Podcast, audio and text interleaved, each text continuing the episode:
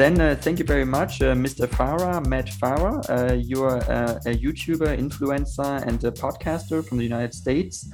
Um, you have the Smoking Tire uh, podcast and YouTube uh, channel, uh, which discusses cars in general. you have over 1 million followers on YouTube in your channel. And um, yeah, first, like, wanted to know why you actually like did it like what was the motivation behind it and yeah how you behind uh, with, behind what part? Starting a, a YouTube channel? Uh, yes, basically that at first, yeah.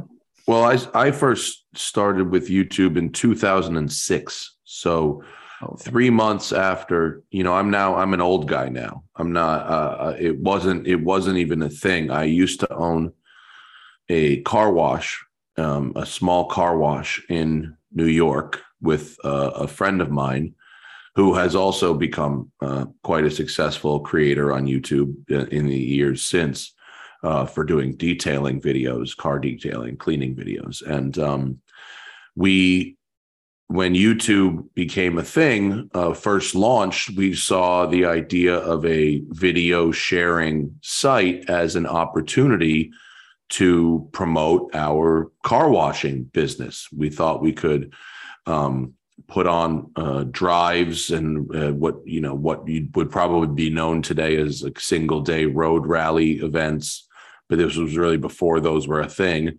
And then we would film those and promote those. And that would be um, like advertising for the car wash. And um, that very quickly turned into uh, me with a microphone interviewing people and and eventually reviewing their their cars. Um, once I started doing that, I I realized pretty quickly that that was a lot more fun than running a car wash, and so I decided to do it. Um, you know, more or less full time. That's a a shorter version of the story. I always wanted to be an automotive journalist, and um, although a lot of people do you know refer to me as a, a youtuber because that's probably my best known medium.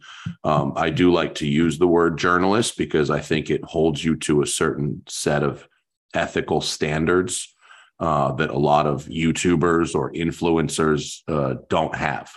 Um, you know youtubers and influencers can be paid to say positive things about certain products or or things that they're covering whereas journalists really can't.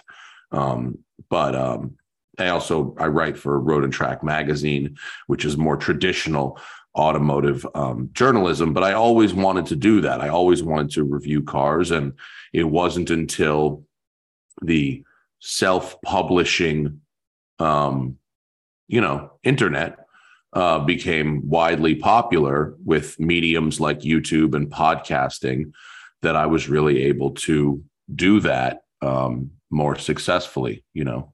Mm-hmm, mm-hmm. Okay, that's um, uh, super interesting, and I think it's um, super cool what you do. Um, uh, because I first saw you uh, on the Joe Rogan podcast. Actually, that is uh, how I mm. got to know your podcast and also your YouTube uh, channel. So really, really impressive. Um, I have seen a video. The Joe Rogan bump is real. yeah, yeah, yeah. yeah. Um, and uh, you had um, uh, you reviewed like um, a car which was a Lamborghini Huracan uh, with a turbocharger, and uh, you like filmed that in a one take video. So mm. it's hmm. like you do not uh, make takes; you just uh, video like like a clip, five minutes. Right. So how did that like develop? Did you want to do that at first? Yeah. no, no. In the beginning, when we first started, we were trying to make you know more like television right? With high higher production values um, multiple camera people all kinds of different angles. And it would take all day you know for a bunch of people to film a car. And then it would take another day or two um, to edit it. And although the videos were getting popular we realized this was in the earlier days. We realized pretty quickly that okay if a if a video brings in two or three thousand dollars, you know, great, that's nice. But if you have to sp- split that two or three thousand dollars between four or five people over two days of work, well, it's actually not that much money. And um, and we were working for a another channel. We would when the, when we first started the Smoking Tire, we weren't making enough money just on our own to to to live. And so we had to do other gigs. So i was working for another youtube channel that had more money had some funding behind it. And that channel was called drive. And um, that drive ultimately morphed into what today is the drive.com which is an automotive news website but it started as just a youtube channel. Chris harris was on it as well who is now on top gear. Um, and uh, Uh, and some other really good people. But when the funding ran out for Drive, they tried to do a subscription model, which is very popular today. A lot of people have a subscription model today, but this was in 2014. It was very, it was before, you know, Netflix was still selling DVD, renting DVDs. It was, there was no streaming like Netflix and Hulu and these, these subscription uh, or motor trend on demand or any of that stuff. So when they tried to do a subscription model it uh it's not that it just failed. It's that like the audience like revolted. Like they were so angry that we were we dared to ask for money you know? It was like they didn't really understand that the level of time and and in, in, in resources and not just the hosts, but behind the scenes people, editors and cameramen that had to earn a living to make this stuff. And a lot of people were enjoying it. And, and, but they were so uh, full of anger and hate that we had dared to ask for money that as a reflexive, a, a reflex to that, I said, fine, you don't want to pay for this kind of stuff. Okay. I will give you the amount of production value for free that it, that I'm able to earn back. And they used to call me when we were making. I was on television a little bit as well, and you know, uh, car shows on TV and and these other YouTube channels, and they would call me one take Matt because I could do a whole um, algorithm uh, you know, a, a, whole uh, uh, uh, algorithm. I don't know why I just said that word. I could do a whole monologue, excuse me, okay. um, in one take, um, and, and, I could, uh, uh, you know, do a twenty-minute spiel, and um, and not have to take a break, not have to do it over, and and that you know I'm just a regular guy who likes cars and owns some cameras. But if I had a superpower, it would be that I could talk about cars for 20 minutes straight, get through all the points while driving and not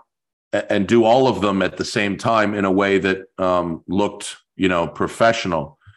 Point being, I was able to uh, to to do these these monologues, and so I noticed that people at the time, um, Twitch was getting very popular, you know, like the video game Twitch streamers. So they would have the picture in picture where the big picture would be the, the screen that the video game person was playing. And then the little picture would be them with, you know, the headset narrating what they're doing. And I thought, well, why can't I just do that with a real car? And so I just set up two cameras, one forward facing and one with me over, you know, synced them together, overlaid them with each other, and went out and, and drove the car. And and and in the beginning, I had like no exterior shots at all. I later added a few exterior shots and a few drive-bys. But the point was, I worked backwards from what a video could actually earn. And I said, I was realistic about it. And I said, well, if a video can only earn a thousand dollars, I'm going to do a thousand dollars worth of work and not one second more.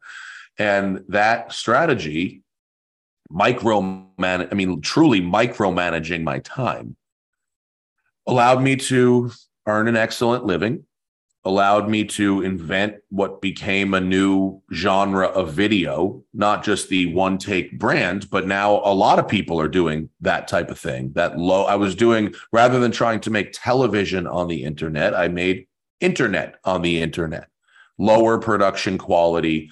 Um, but by not editing, by having it just be one continuous take, I also demonstrated the one skill I had, which is the ability to to do that type of video without editing. Most people can't do that, and it's it's not like something I necessarily intentionally practiced, but it's just something I happen to be good at and and was able to exploit for money, frankly.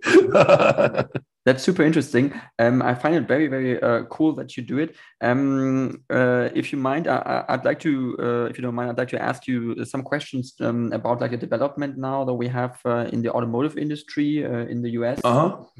Um, Where are you calling from? Where you're in Germany? I'm in Germany. Actually, I, actually, I live in Denmark uh, at the moment, mm. but I am from Germany. Um, yeah, and so automotive industry, big, big subject in Germany, obviously, but of course. Yes. Um, so what's your take like on just like the transition to battery electric vehicles that we see uh, through Tesla, um, through Elon Musk, uh, which is a huge corporation now selling millions of cars mm. already. What what's your take on that as someone who is really into you know sports cars and you know V8s and like the sure. American nice nice nice engines? Like what's your what's your feeling on that? Well, first off, I, I, I like electric cars for a lot of things. I own an electric car. I mean, I have I have a few cars, but one of them is electric. The one we use every day. We have uh, the Ford Mach E, um, which is a very nice car. Um, where I live in in Los Angeles, um, I don't know if you've if you've ever been here, but the traffic is very bad. Yeah, I've been. There. And there's yeah, the, you know the traffic is very bad, and and um, and it's there's a lot of uh, traffic lights there's a lot of sitting still and stop and go and stop and go and stop and go and so when you're in a, a driving situation like that um, electric vehicles are very nice um, when it's a lot of time in the car but not necessarily a lot of distance uh, when you're stopping and going you know electric powertrains are very smooth lots of torque um, there's no you don't even really realize how many um, vibrations and jerks and and sounds and I cleaned it. No, but where's the nature's miracle? There's more under the sink in the laundry room. Um, sorry, my my wife was looking for something. um, when you um, you know, those things are are very nice. I am not under any illusion that electric cars are going to save the world. They are not. It is um, they might um, uh, they, they probably will improve local air quality in very dense cities like Los Angeles or New York or some of the the, the, the bigger cities in Germany. Um, you know, and they certainly improve um, some levels of noise pollution. Uh, I went to Amsterdam recently, and in the city center, um, it was you know they've banned gas and diesel cars for most of the city center during the oh, day. And it's a it's a wonderful thing. It's so mm-hmm. quiet and and the air is fresh and this you know cycling and and you see the occasional electric car go by but at, at low speeds. And it's very nice. Um having said that um especially in america not only america but especially in america in order to save the world they always seem to need you to buy something. It's not, it's never, well, we're gonna, we're gonna force these big industrial, you know, industries like shipping or construction or the production of concrete or the or we never are really going to force them to change their ways. We're going to give you a new way to consume, a new thing to consume. Mm-hmm. Um, and and it always seems like in order to save the world someone needs to be making a profit. It's there has to be it can't just be good for the world. There has to be a business case for it. And so passenger cars globally account for I, I was just at a conference where a major um, a representative from a major global oil company that you have heard of gave us the pie chart of what percentage of emissions comes from what different things and 11% was uh, was privately owned passenger cars and light trucks mm. now now if we could reduce that from 11% down to one or two percent, that that would be that would be great, right? But but I mean, but think about how much people have to buy and how much we have to build in terms of consumer automobiles for that 10% versus you know uh industry was like 60% you know heating heat uh, heat uh, climate control in homes buildings shopping malls was more uh more than than that.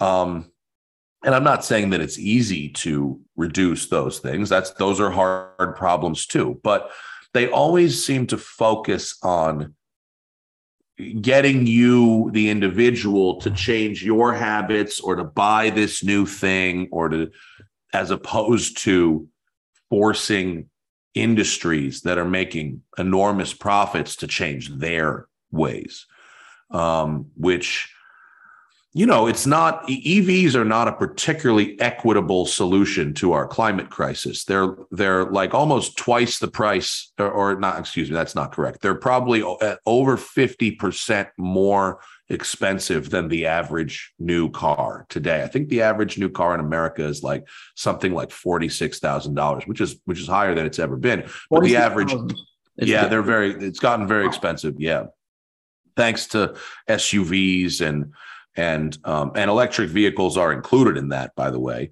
Um, and, and also there there are more seven figure hypercars for sale than ever before. And lamborghini put up record numbers this past year. And so so the wealthy are buying and buying and buying more expensive cars than ever before. But the average price of an ev is like $66000 so so that's not really a solution for everybody. Um so in, in my opinion, um, you know, we could probably be much more effective by getting more effective public transportation like we see in some of the really well-run European cities or some of the more well-run Asian cities, uh, as opposed to really keeping our reliance on car uh, on cars and our dependence on cars at all, as opposed to finding you know other ways. Um, so that's a long winded answer to your question. Mm-hmm. Um, I like EVs for what they are. Uh, I don't think they are going to save the world.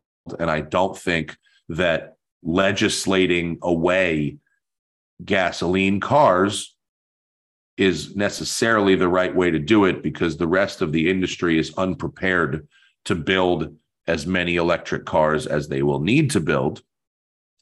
And also, um, you know, they're not necessarily in such a rush to transition us to to totally green energy either. I mean, there's there's lobbies here in America that are trying to save the coal industry, you know, they're trying to save the some dirty dirty sources of power that to, to generate that electricity. Where I live in California, we have a higher percentage of clean energy and that's great. Um, but uh, you know, it's it's there's a total ecosystem there that always seems to start with making us buy stuff. mm. Okay, so, so I, can, I can kind of hear a little uh, like critical tone uh, towards okay, you, you have to buy expensive things, you have to buy expensive or rather expensive cars, as Teslas, for example, are quite expensive, uh, obviously. Yes. Um, so, but what do you, what do you think about someone like Elon Musk, for example, who is a person who also, for example, promised uh, the Tesla Model 3, I think, for $35,000 when he presented it like four years right. ago. And uh, in reality, you can't really buy a Tesla Model 3 for $35,000 in the US, I think. I mean, right. changed now, maybe got a little bit cheaper. But uh, also in Germany, for example, they're producing them there now, actually. And or the Model Y, and it's like much more expensive. It's like 50,000 right. euros or so, which is equal to right. $50,000. So uh, it's like really, really. Well, the most the most important thing about Elon Musk by far, by far, whenever you're talking about Elon Musk, you never, ever, ever take what he says at, at face value, ever, because it's almost never true. You only go off what his actions are. And if you only watch Elon Musk's actions and not his statements, and the media regularly fails at this. Elon Musk says something or tweets something, and that statement becomes news. Why? Because people click on him and because we worship heroes and all kinds of stuff and you know marvel made him sound like the inspiration for tony stark and everybody wants a fucking superhero but they're not real okay uh, you know elon musk and more importantly the people who work for elon musk who get very little credit. Name three people who work for elon musk. I mean good luck. You know yeah. but elon musk personally gets credit for everything that company does.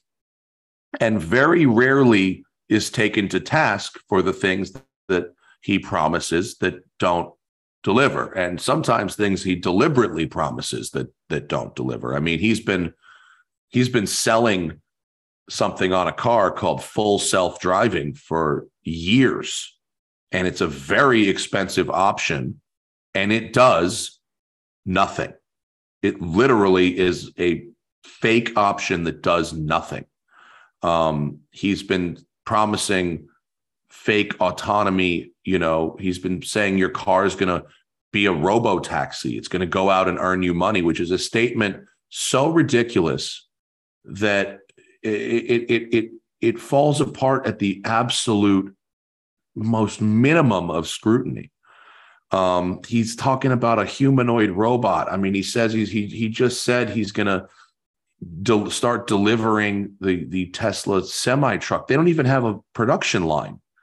That you know, uh, so many of the things that he says do not hold up to very basic scrutiny, and and the things he does are often pretty terrible. I mean, you know, union busting, uh, violations of the Clean Air Act at his at his Fremont, California factory, um, stock manipulation, uh, cryptocurrency manipulation, uh, silencing whistleblowers, uh, doing over the air updates when there really should be recalls legally, um, saying one thing in his marketing about about autonomous vehicles while saying a completely different thing to the regulatory bodies here in, in this in the US and in California. If you just just go off his actions and not his statements, a lot of what he does is absolute bullshit. And and it's designed exclusively to make him the richest person in the world based on um, a, a future he is trying to promise people, but that doesn't necessarily exist. Um, and that's how stocks work. um, they're, they're not always tethered to reality. Mm-hmm. You can you can get people to give you money if your promises sound, you know, lofty enough. And and also people, you know, you can you if you do one thing well, for some reason, humans think that you can do anything. Um, and that's that's really really a a mistake to a trap you should not be falling into. Um, don't get me wrong. I, I give Tesla full credit for making electric cars cool. They built the Model S as a good looking, fast, relatively reliable, relatively, you know, practical, relatively comfortable electric car. And a lot of people, you know, who, who, you know, who thought electric cars were stupid 20 years ago now understand that there are benefits. You can electric cars can make your life pretty nice. You know, they're they're they're nice cars. And but in the 1980s, who who whoever thought that IBM wouldn't be the king of computers? You know, they had they had they were the, they were a first mover in the personal computer space, and they had a massive market share, and everyone was buying an IBM. I had one, and when I was a kid, and who's using IBM computers now? uh, we had we had Apple twos at my uh, at my my elementary school. We were learning okay. to type on on Apple twos, but at home I had a I did have a PC, and uh, you know so so it's um, in the face of real competition. Um, I I don't think um, Tesla will will hold up, but they've got a first a first mover advantage that will probably give them another ten years of runway. Um, but their cars aren't that great. I mean, they're not made particularly well. Their platforms are all aging. I mean, it's very obvious that the Model S and Model Y, Model X, and Model 3 are all kind of the same thing. It's not, it's not some, they don't have a radically new design. The, they've been promising, you know, they they they announced the Cybertruck the same uh, day as Ford announced the Mach E. Same, it was the same car show. I bet you that my lease, my 39 month lease is up and I return my Mach E having have they having announced, developed, built, sold, I will lease it and and return it before we see anything on the road resembling a Cybertruck. Um, so with Tesla, my takeaway is always pay attention to the actions and never the words because the actions will tell you the truth will tell you okay? Um so so you think um okay so because there are productions of tesla i mean i, I don't want to like argue totally against you. Uh, i was just going to say that tesla has um, a production now in in texas uh, in california the fremont factory you mentioned in germany mm-hmm. the giga factory berlin uh, in china in shanghai i think. Um, so they are on the road to really produce actually millions of units. I mean like that's something you probably can't like discuss away. Like it is uh, going to be. I didn't say they're not selling cars. They're selling cars. They yeah, they yeah. sell cars. People buy them. I didn't say that they're not selling cars, but mm-hmm. but they're not selling. I mean, once they are their market share in every market. You know, they used to have hundred percent of the EV market share, and that market share is declining in every single market as the rest of the manufacturers develop their own EVs, um, and the consumer has more uh, more and more choice every year for buying an EV. You know, for many years, you want an EV, you buy a Tesla. Mm. Now you want an EV, you've got 10 or 12 different choices that compete with every type of Tesla. Now, some of the products are not not that great. Some of the products are great, um, but it's no longer your only choice. Mm. And and Tesla made a lot of money by selling what are called what we casually call green credits. So in America, if you didn't build enough EVs, you could buy equivalency credits from people who made a lot of EVs. Now, Tesla doesn't build a single gas powered car. So they had a lot of those credits to sell to other manufacturers. As manufacturers build their own EVs, they need those credits less and less which is a dwindling profit center for Tesla. And again, they they build cars. They build cars in multiple factories around the world. No one's saying that they don't build cars, but the Model S is now over a decade old.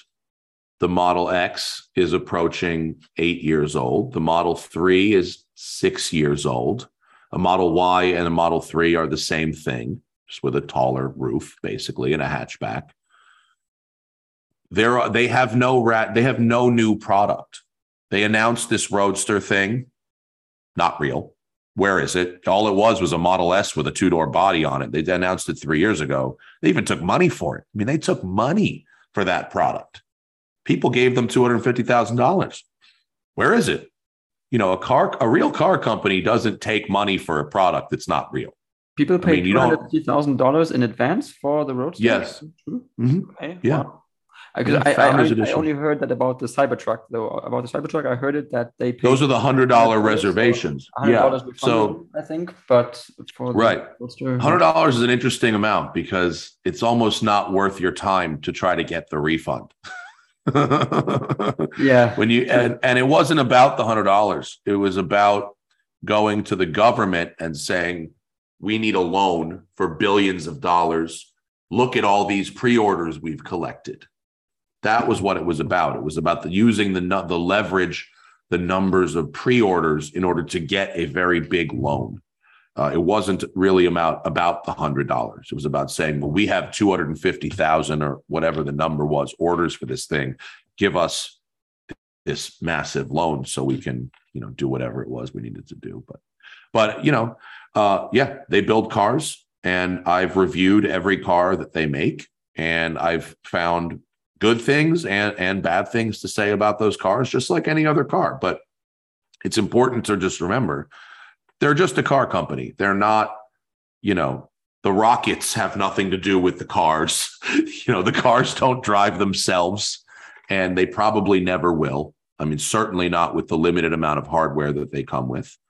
Um, you know, real real players in the AV research industry basically laugh at at their claims for autonomy, um, and um, mm. you know, they're just cars. So when people have more and more choice of what electric car to buy, they're not. It's not. They're not going to go out of business, but their market share will, you know, continue to be diluted by the by the best product out there. You know. Okay, so so you think that uh, autonomy is not something that is um, realistic in the short term or the midterm? I mean, I know not in terms of privately owned automobiles. No, I think we'll see it in. We already see it in certain industries, farming, for instance. They have uh, mining, um, certain types of construction. They have vehicles where, while not truly autonomous, you can program them to drive, you know, a route that's repetitive and it will sense you know uh, something in blocking its path and will be able to make some form of uh, correction or adjustment.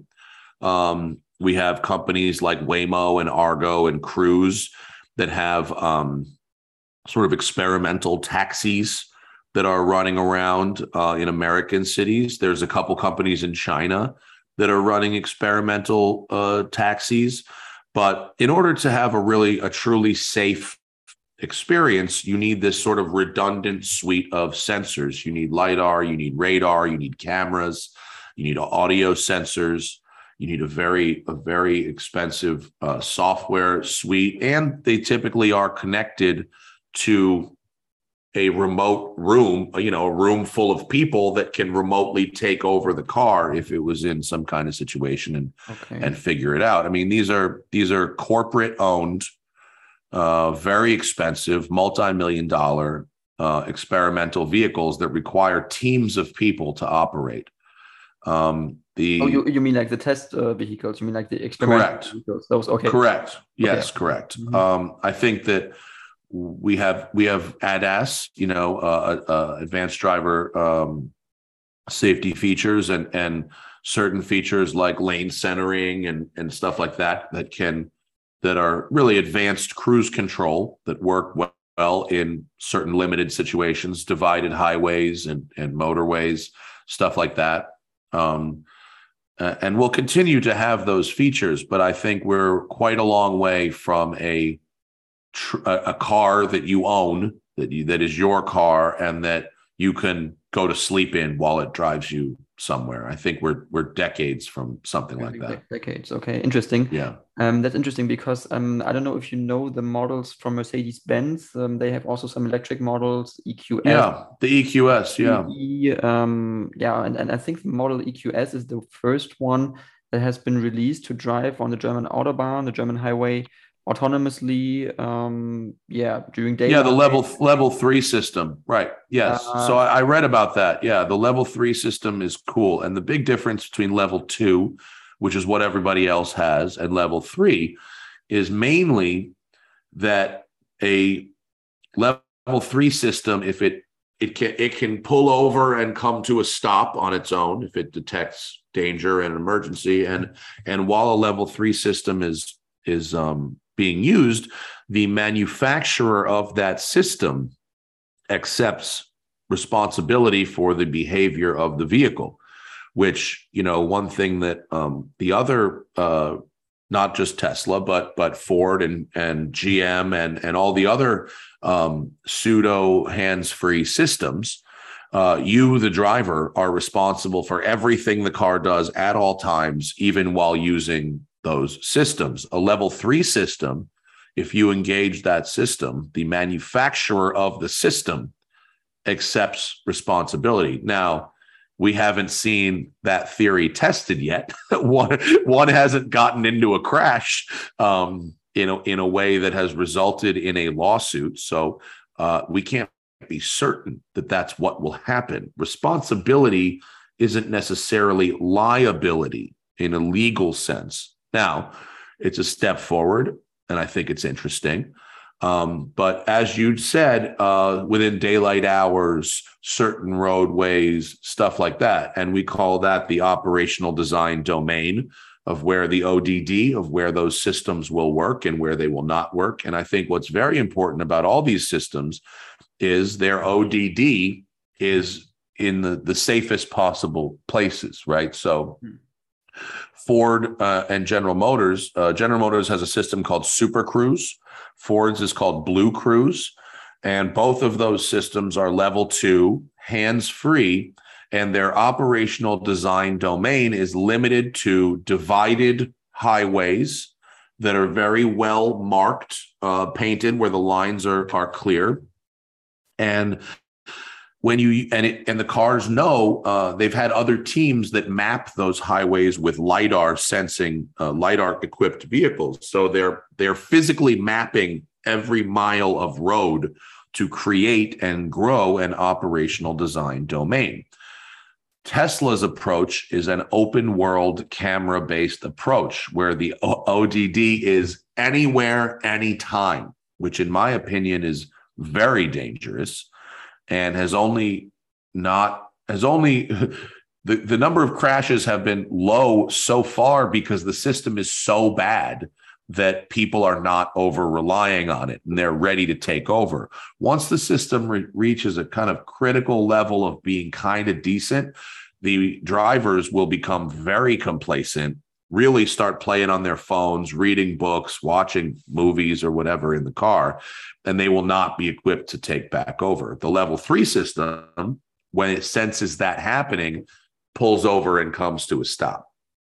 Hmm. Teslas don't do that. They just keep traveling. Blue, the Ford and GM stuff will, you know, flash and honk at you and, and disengage the system if the driver monitoring system senses that you are um, veering your attention to something else.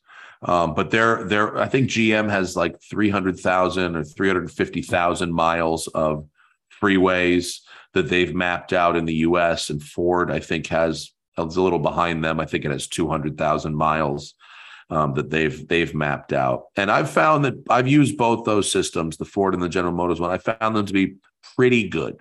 Not perfect, but pretty good. Um, but at the same time, if I'm not using my hands to steer the car, but I can't really be doing anything else because I have to be ready to take over all the time. Like, what do I what am I doing? What do I do? I just sit there with with my hands on my knees and just stare straight ahead. It's like I'm not a passenger, but I'm not I'm not also not totally the driver and I'm not steering, but but also I can't be doing anything else. So I just recently wrote a column for for road and track which you can read on the website that's just like something to the effect of uh, can we just admit that these features are for texting like that's i can't i can't i can't think of another reason for them to exist really Okay, that's funny. That's funny. That's interesting that you say that. Um, I, I think uh, you made a, you made like uh, all very good points. Um, but you said that uh, you don't think that in 20 years uh, probably it will not happen with uh, full autonomy. It's like very unlikely. You said, um, or yeah, more or less unlikely. But in, in reality, we see it. Like so there are certain systems, um, certain cars by Tesla uh, you can drive them already autonomously today, more or less autonomously. Definitely, you cannot. There's no autonomous vehicles on the market today, not from Tesla or anybody else. I mean, yeah, you can. You have to take over, uh, obviously, but I mean, that's not autonomy. No, but it's That's, like it's like trained. I mean, it is simulated autonomy in a sense that. Ooh, simulated that, autonomy. I, no, no, simulated I'm, autonomy is most certainly not autonomy. No, no. But I'm, what I'm just trying to say is that uh, it is driving in a sense that you do not have to take, do anything at that moment. So you are in the car and it can, you know, uh, drive curves. It can like uh, make lane changes. It can like uh, take a right, take a left, stop at the stop sign, stop front of the next car you know it detects red lights already and all that so it is already pretty good you have to say there's a massive massive difference between pretty good and yeah, real it's not not massive perfect. difference yeah. it's not it's not even that it's it's orders of magnitude i mean literally you got to understand that something that is 99.9%, right? Sounds good, right? 99.9. Like that sounds like that sounds like something's pretty good, right? Almost there, 99.9. If you a driver were 99.9% good and 1% you got and, and 0.1%, right? You got into a crash. Okay. You would be a horrible driver. Like you you would be among the worst drivers around, right? Because let's say the average driver drives uh, twice a day, right? So if you drove twice a day, it would take you 500 days to make a thousand drives, right? That math. So you do a thousand drives in, in 500 days, right? That point one is your crash. So that means every 500 days, you would get into a crash. That would make you a terrible driver. Mm. It, to be a great driver, you would have to drive for tens of thousands of days without getting into a crash. So 99.9% is actually very bad. 99.999%, 100 times better than that, is what you would need in order to achieve a safe autonomy experience or to be a very good driver if you you have humans who are very good drivers who go their entire life 50 60 years of driving never getting a getting into a crash never getting a speeding ticket. You you and and you have people that get into a crash once a year and they get their license taken away because they're very bad drivers. If you got into a crash once a year you'd be a horrible driver.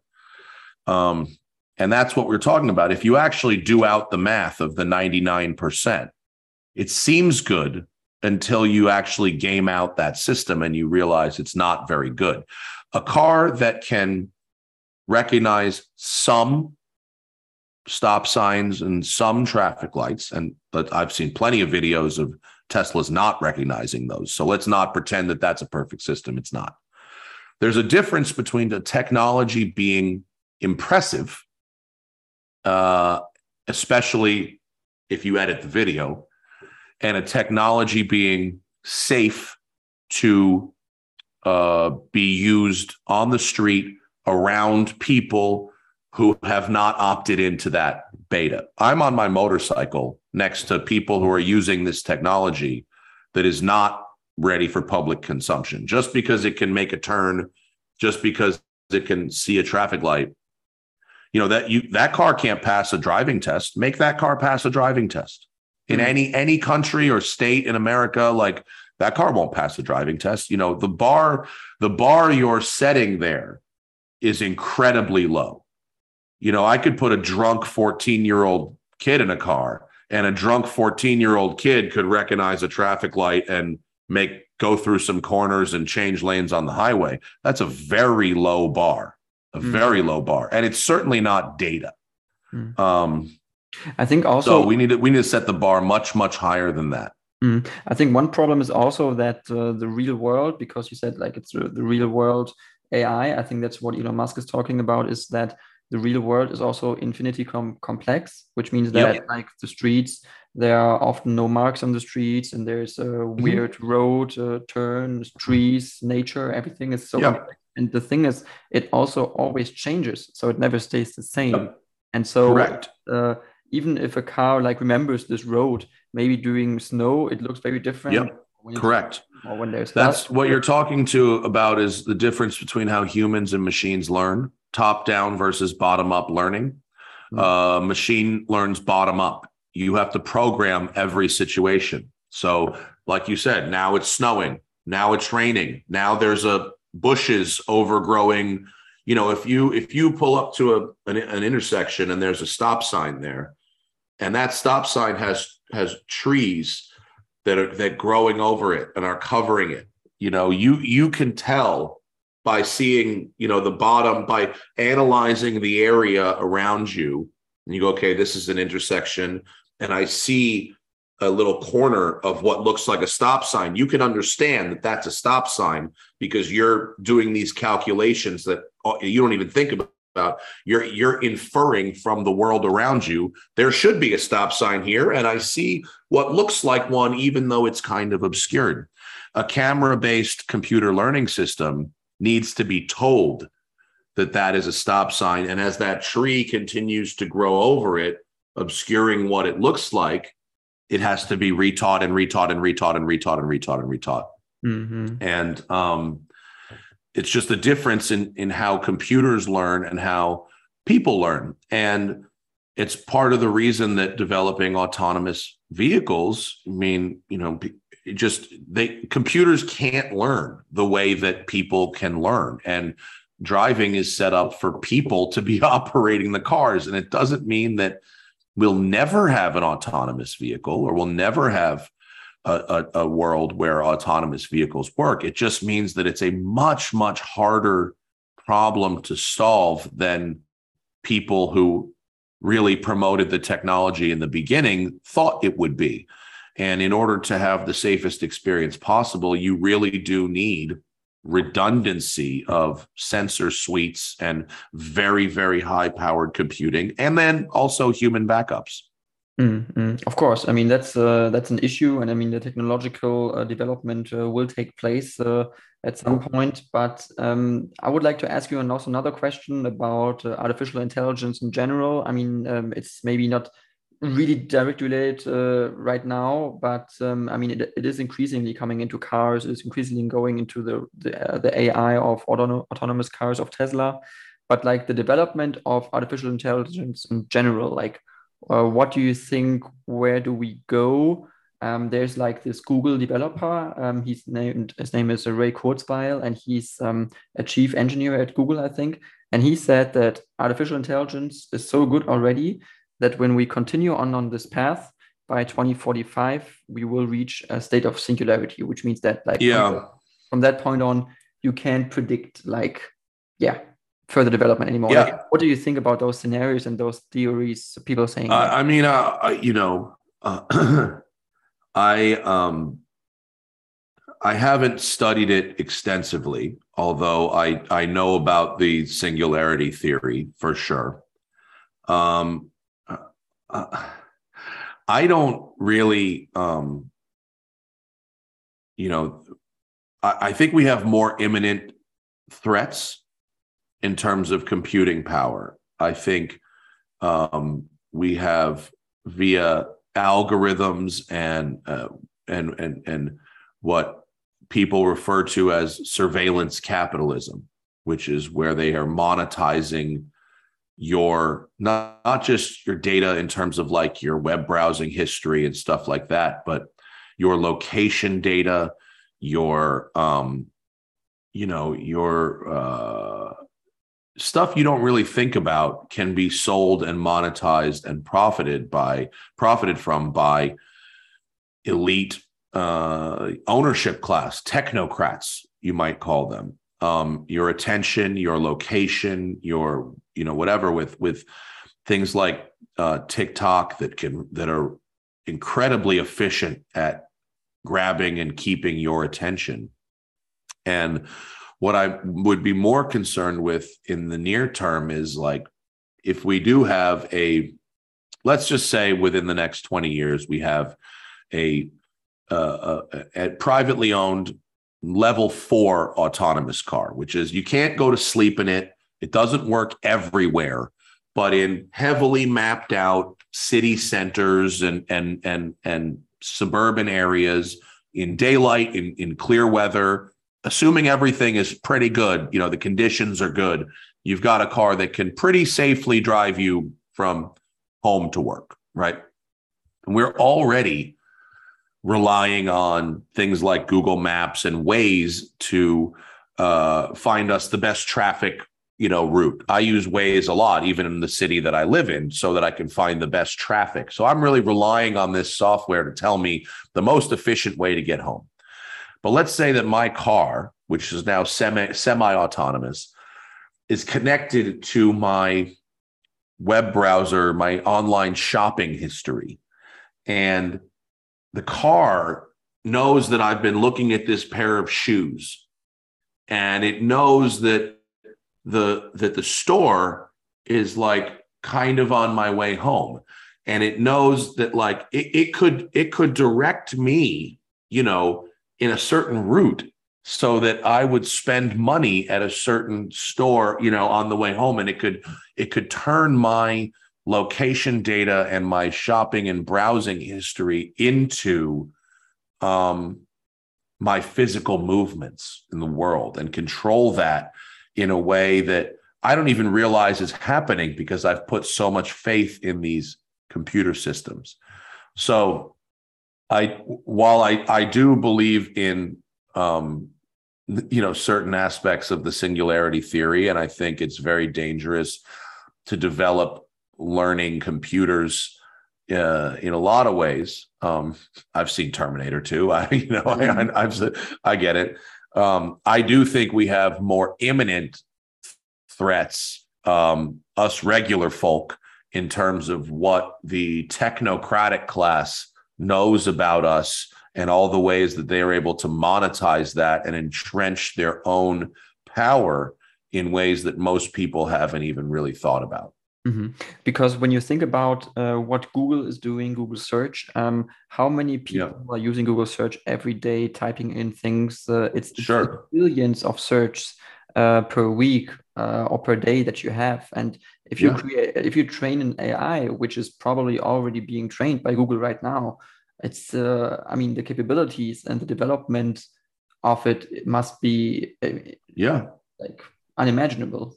Yeah, and we all and we've all eh, you know we've all not, not everybody, but a lot of us have voluntarily put listening devices in our homes. You know, whether it's Amazon Alexa or a similar device to that, or even something like you know the Siri feature on your iPhone. You know, I mean, I'm sure you've been having a conversation with somebody about something, and not long after, there's an ad for it. You know, on your phone. It's like, well, what what happened here. I mean, imagine that extended itself to your car, and now your car finds itself in a traffic jam right in front of the store that you you know what I mean? And you're yeah. like, huh, well, okay, you know, and so there's there's um there's a lot of ways um for people with power to abuse a system like that without the rest of us really knowing. Okay. Yeah. Okay. Um, well, then, um, thank you very much, uh, Mr. Farah, for this interview. Um, I think thank you for having me.